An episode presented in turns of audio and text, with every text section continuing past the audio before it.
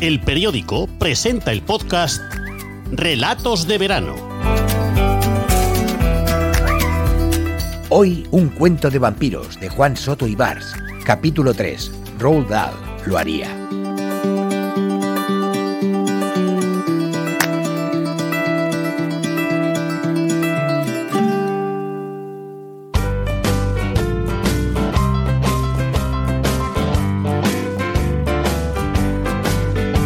Ayer noche he pasado mucho miedo porque he visto al vampiro. Este dibujo es él. Está tirando una piedra. Parece un hombre, pero es cheposo y siniestro y da mucho miedo. Yo estaba haciendo puntería al final de la calle, donde ya es campo, tirando piedras a unas latas de pintura oxidadas que me da el taller mecánico para que haga puntería. En el campo se veía todo negro más allá de la última farola del pueblo. La bombilla estaba parpadeando y daba miedo y aprensión. Entonces me pareció ver algo que se movía en la oscuridad. Yo tenía una piedra en la mano para tirarle a esa lata de pintura y pensé que si venía el vampiro se la iba a tirar a la cara. Entonces vi que el vampiro estaba acercándose por el campo y que saludaba con la mano. Iba con pantalones largos y eso que hace mucho calor, pero los vampiros tienen frío porque están muertos en vida. Se agachó al suelo, agarró una piedra y la tiró al bote de pintura desde súper lejos y le acertó de lleno. Tiene mucha puntería incluso de noche, porque los vampiros ven de noche como los gatos. Después de que le diera la lata, se acercó y arrastraba los pies y enseñaba los dientes, que eran terribles y brillaban en la oscuridad. Y si te muerde, tú te conviertes en su esclavo por siempre jamás. Me asusté mucho y salí corriendo y gritando, y unas señoras que había en una puerta tomando el fresco me chillaron ¡Niño, niño! Conseguí llegar hasta la puerta de la casa de la abuela, donde estaba la abuela de charla con la vecina, y me metí en casa y la abuela dijo Este crío está como un cencerro, que significa que estoy loco. Pero yo no estoy loco. A ver qué hace ella, que no puede correr, si se encuentra al vampiro así de cerca y tirando piedras.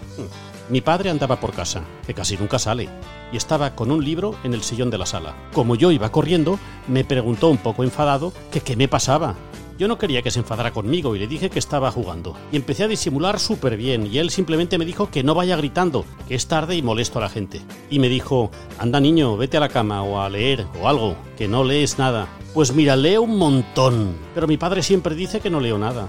Desde fin de curso ya he leído un libro de 328 páginas, uno de 140, uno de 98 que era corto pero tenía la letra súper pequeña y era difícil, y uno de 678 páginas. Pero mi padre, que lea, que lea, que no leo nada. Pues ninguno de mi clase lee tanto, y seguro que los del pueblo tampoco. Mi abuela no sabe leer y no le dice nada, pero es que ella no fue a la escuela y le tengo que leer yo las cosas. Yo no sé si el vampiro sabe leer, Tenía esa duda, y este ha sido el origen de todas mis desgracias. Estoy castigado sin salir a la calle porque mi padre se ha enfadado mucho conmigo de que no paro de preguntarle cosas del vampiro. Pues él me pregunta cosas de mamá, siempre que hablo con ella o voy a su casa, y ahora resulta que soy yo quien pregunta demasiado. Mi padre es injusto conmigo y tengo derecho a preguntar lo que yo quiera porque estoy aprendiendo. Tan solo tengo ocho años, y si no pregunto las cosas, a ver cómo me voy a enterar yo y ser mayor. Bueno, esta mañana me había terminado el libro de 678 páginas que es de Harry Potter, y le dije a mi padre, ya he terminado el libro, mira. Y se lo he enseñado porque él observa el libro y sabe si me lo he leído de verdad o me he saltado páginas. Y me ha dicho, muy bien, muy bien, ¿quieres que te compre el siguiente de Harry Potter en Amazon? Y yo le he dicho que prefiero otro, de Roald Dahl, porque ese tío es una risa y estoy un poco empalagado de magos. Y él me ha dicho, de esos hay aquí. Y me ha traído uno que tiene 296 páginas y que se llama Las Brujas. Entonces le he preguntado si tiene alguno de vampiros y me ha dicho, ¿todavía estás con eso? Y yo he notado que estaba enfadándose ya otra vez.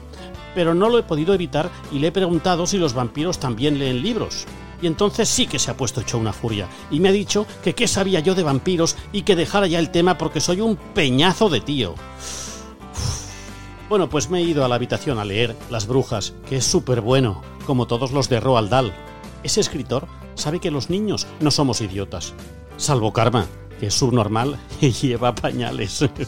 Mira, he hecho un dibujo en el que sale ella cagándose en la mesa no me ha salido bien la cara, pero da igual porque es feísima, a mí me gustaría que mi padre y mi madre me hablaran sin pensar que soy idiota y me contaran más cosas del vampiro. Roald Dahl lo haría.